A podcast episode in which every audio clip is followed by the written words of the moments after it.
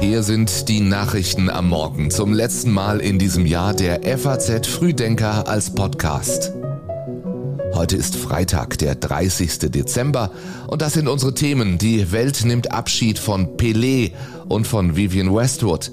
So teuer wird 2023 und der Reitsportverband geht gegen Belästigung und sexuellen Missbrauch in den eigenen Reihen vor. Vorher noch die Meldungen der Nacht in Schlagzeilen. Das neue Bürgergeld soll pünktlich zum Jahresanfang an Bedürftige in Deutschland ausgezahlt werden. Das sagt Arbeitsagenturchefin Andrea Nahles der DPA. Die Feuerwehren in Deutschland stellen sich nach zwei Jahreswechseln mit Corona-Beschränkungen nun wieder auf mehr Arbeit in der Silvesternacht ein.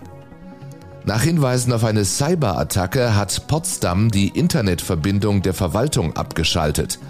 Und der Weltranglisten erste Gerwin Price hat seinen Siegeszug bei der Darts WM in London fortgesetzt und als erster Spieler das Viertelfinale erreicht. Den FAZ Frühdenker Newsletter hat Elena Witzek geschrieben. Ich bin Jan Malte Andresen. Ihnen allen einen schönen guten Morgen. Dieses Jahr endet mit dem Tod einer Legende, einer Fußballikone. Pelé ist gestorben, der Erneuerer des brasilianischen Fußballs. Gestern starb er im Alter von 82 Jahren. Der König stirbt nie, sagt dieser Fan vor dem Krankenhaus in Sao Paulo. Er sei gekommen, um Pelé Respekt zu erweisen, denn für mich, so sagt er, ist er nicht gestorben. E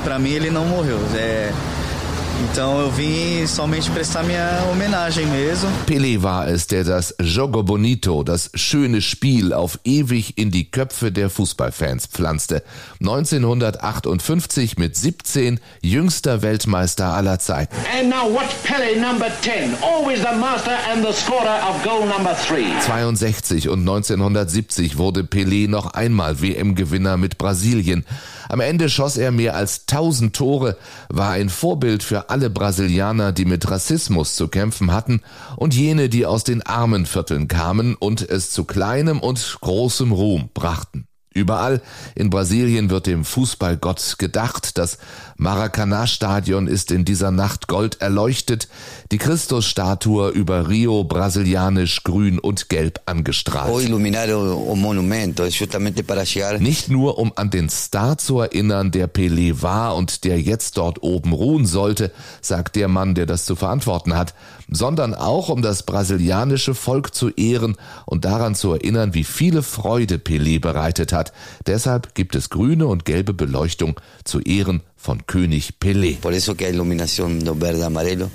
in honor a Jorge Pelé. Ja, und in der Nacht dann noch eine Meldung von einem Star, der von uns gegangen ist. Breaking news, British fashion designer and activist Vivian Westwood has died at the age of 81. Die britische Modedesignerin Vivian Westwood starb im Kreise ihrer Familie, heißt es. Sie war es, die den Punk und die Politik in die Mode gebracht hat. I mean, I just use my fashion as an excuse to say what I think about politically and culturally. But I do think that fashion does do something. I think my fashion gives you an incredible choice in an age of conformity and it makes you look great and it helps you to express your individuality. Wie teuer wird 2023? Klar ist, die deutsche Wirtschaft wird schrumpfen und unser Lebensstandard bleibt teuer. Trotzdem finden Ökonomen die Lage der Wirtschaft gar nicht so schlimm und verweisen auf die sogenannten Preisbremsen und Entlastungspakete. Sie erwarten für das kommende Jahr einen Rückgang des Bruttoinlandsprodukts um weniger als ein Prozent. Das Institut für Weltwirtschaft geht sogar von einem leichten Wirtschaftswachstum von 0,3 Prozent aus.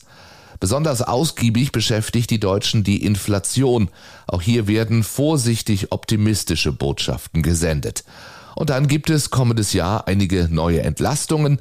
Solaranlagen auf Dächern von Privatleuten werden stärker gefördert.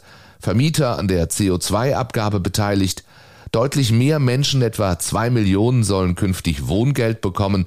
Das Bürgergeld wird zum Jahreswechsel Hartz IV ablösen und im Frühjahr voraussichtlich kommt dann das Deutschlandticket. Allerdings werden die Beiträge für Gebäude und Kfz-Versicherungen um 10 bis 15 Prozent steigen. Heute in dieser Situation kommt es auf unsere größte Stärke an, auf unseren europäischen Zusammenhalt. Annalena Baerbock, deutsche Außenministerin und die Politikerin, die uns in diesem Jahr am meisten überrascht hat. Mein Kollege Johannes Leithäuser hat sie ein Jahr lang begleitet. Er beschreibt, wie Baerbock auf ihren Reisen neben den Pflicht- und Protokollterminen in den Hauptstädten immer wieder das Gespräch mit oppositionellen Aktivisten oder Intellektuellen sucht, zu denen sie, anders als ihre Vorgänger, lange Wege auf sich nimmt, um sie dort zu treffen, wo sie leben und arbeiten und freier reden zu können. Ihre Außenpolitik ist eher situativ bestimmt als konzeptionell, schreibt Johannes Leithäuser. Sie nehme Eindrücke auf und Umstände wahr und passe sich immer neuen Begebenheiten an. Zu ihren Amtskollegen im Ausland hat Annalena Baerbock große Vertrautheit entwickelt und ihre Reisen nach Indien und Nigeria, Kasachstan und Usbekistan zeugen von ihrem Bemühen, den Westen durch neue Freundschaften und Allianzen zu stärken. Ich habe eben bei der Heiligen Messe für Papst Benedikt gebetet. Ja, und ich wünsche ihm, dass er einen guten Abschluss seines Lebens macht. So wie der Kölner Weihbischof Rolf Steinhäuser haben es viele Katholiken gemacht, gebetet für Benedikt den 16. Heute wird im Vatikan ein Gottesdienst für den ehemaligen Papst ausgerichtet. In ein Krankenhaus will er nicht aus dem Vatikan, dabei hieß es, die Lage sei ernst, aber stabil. Unterdessen beginnt schon die Diskussion um das Vermächtnis von Benedikt dem 16., den wir bis zu seiner Papstwahl 2005 als Josef Ratzinger kannten. Er war ein Vertreter des konservativen Flügels und Kritiker werfen ihm vor, die Kirche in seiner Zeit als Papst nicht ausreichend geöffnet zu haben. Vergangenes Jahr war Ratzinger noch einmal in den Medien. Da ging es um vier Fälle von Kindesmissbrauch durch Kirchenangehörige während seiner Zeit als Erzbischof in München und Freising. Damals habe er nicht angemessen reagiert, so der Vorwurf. Trotzdem findet der Biograf von Benedikt, Peter Seewald, nur lobende Worte. Er war ein Bollwerk für, äh, für die katholische Kirche, äh, für diesen Glauben. Viele haben ähm, das kritisch gesehen, die, die sahen in ihn und sehen nach wie vor in ihm äh, die, den personifizierten Rücktritt, Rückschritt, Entschuldigung. Aber ähm, für andere ist er einfach immer also ein, ähm, ja, eine Ikone für Rechtgläubigkeit gewesen.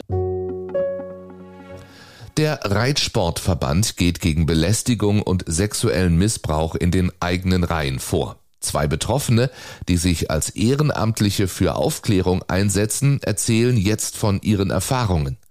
Eine der Frauen berichtet im Interview mit meiner Kollegin Julia Basic, sie sei mit zwölf Jahren von ihrem Reitlehrer über mehr als ein Jahr lang sexuell missbraucht worden. Die Situation sei verhängnisvoll gewesen. Sie habe seine Pferde reiten dürfen und von ihm Unterricht bekommen. Der Mann sei nach der Anzeige zwar verurteilt worden, aber inzwischen trainiere er wieder ohne Trainerschein und er reite bei Turnieren. Die beiden Frauen arbeiten ehrenamtlich für den Betroffenenrat des Reitsportverbandes FN, der auch das Umfeld, also die Lehrer, Familien und Freundinnen von möglichen Opfern sensibilisieren soll um Mädchen besser zu schützen. Es ist schwierig, Vertrauen zu fassen, wenn man sich selber noch unsicher ist, sagt eine der beiden. Stopp, das möchte ich nicht, heißt der Artikel von Julia Basic, zu lesen heute in der FAZ. Und auch darum geht es heute in der FAZ und im FAZ Frühdenker Newsletter, die Songs des Jahres. In der nun wirklich nicht repräsentativen Umfrage in der FAZ-Redaktion kommen dabei wie folgt heraus. Dreimal Lizzo, Grönemeyer, Felix Kummer, Juli, die Lina Lindas Apache 207 und einige mehr. Es geht um die einfachen Worte der Liebe, die Sehnsucht nach dem Abschalten. Es geht um Gedanken, die das Leben zur Hölle machen, um Krankheit und Hoffnung und Mut. Die ganze Playlist, Videos inklusive heute auf faz.net. Klicken Sie sich mal durch, es lohnt sich. Den Link finden Sie auch hier in den Show Notes. Ja, und das war's für heute und für 2022. Wir wünschen Ihnen einen ruhigen, einen erholsamen Jahresausklang, dann einen guten Rutsch ins neue Jahr und ich freue mich, wenn wir uns wieder hören im nächsten Jahr 2023. Das klingt weiter weg, als es ist, denn den nächsten FAZ Frühdenker, den gibt es dann schon am Montag. Das ist dann der 2. Januar. Bis dahin alles Gute für Sie, guten Rutsch.